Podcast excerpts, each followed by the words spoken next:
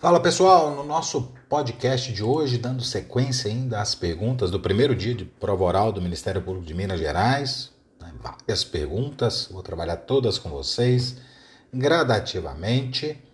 É, uma pergunta me chamou muito a atenção, uma pergunta extremamente complexa, tá? De ser respondida, é, muito pequena, mas com um conteúdo jurídico riquíssimo. Quando o examinador se não me engano foi o Canedo que fez essa pergunta, ele indagou para os candidatos: pode haver consentimento por imprudência? Percebam que aqui ele misturou dois conceitos a prioristicamente contraditórios.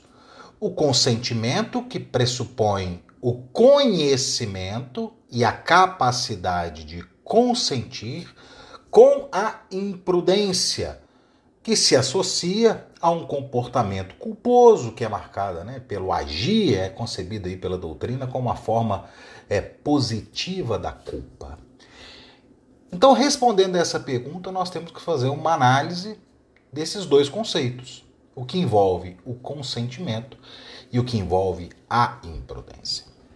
No primeiro momento, seria natural que o candidato, na hora de responder, buscasse a solução por meio do consentimento, no sentido de que, para que alguém possa consentir juridicamente com alguma situação, ele precisa conhecer essa situação por inteiro. O indivíduo que desconhece a situação completa, ele terá o seu consentimento prejudicado, uma vez que ele desconhecia todas as circunstâncias que envolviam aquela situação. Então, num primeiro momento, parece realmente excludente falar em consentimento por imprudência, porque o consentimento pressupõe o conhecimento integral. Só que aí é que entra o conceito de imprudência, uma das modalidades de culpa. Quando nós falamos na forma positiva da culpa, né? nesse comportamento positivo, nesse agir em violação ao dever objetivo de cuidado, e mais, onde se exige para a caracterização da culpa a previsibilidade objetiva, é mais do que natural que o consentimento por imprudência seja um consentimento viciado. Só que viciado em razão da imprudência do agente, que reunia condições suficientes para conhecer as circunstâncias como um todo.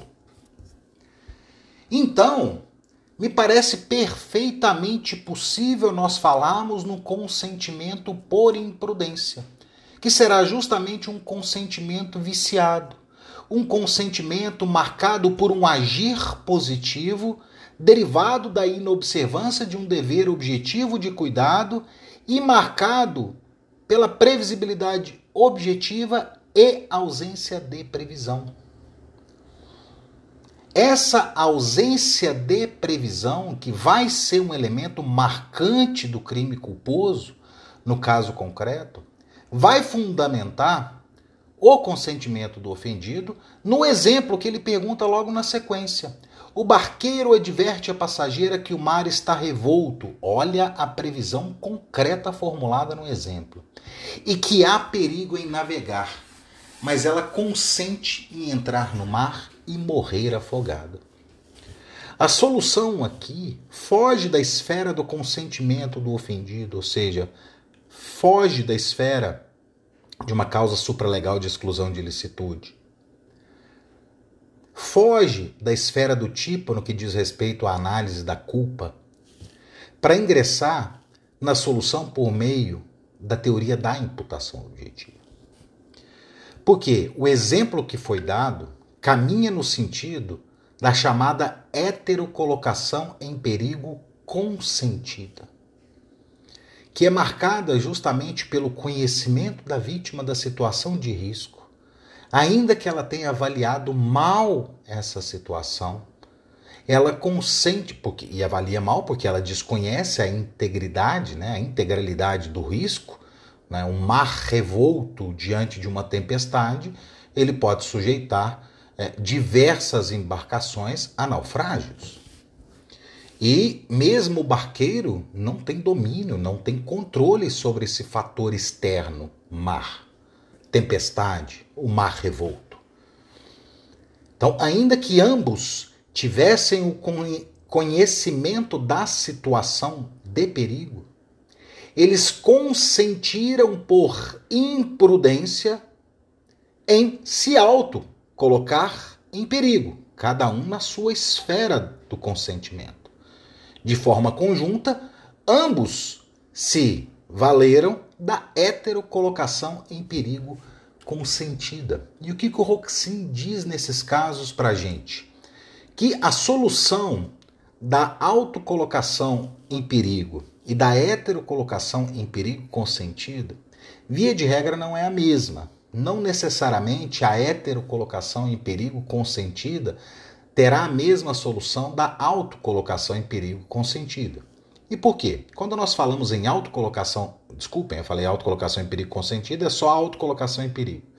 No crime de induzimento, instigação a suicídio, por exemplo, nós temos uma conduta praticada por terceiro, mas a conduta principal, o ato de suicidar-se por si só, não é concebido como um ilícito penal.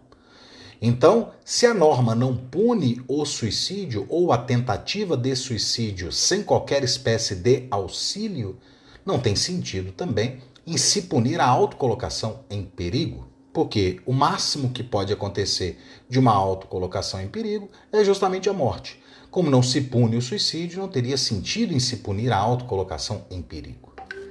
Então, para que nós tenhamos a mesma solução jurídica no âmbito, na esfera da heterocolocação em perigo consentida, né, se exige que o dano seja consequência desse risco consentido, obviamente excluindo aí os erros causais, né, os acontecimentos eventualmente adicionais que podem interferir no curso da causalidade.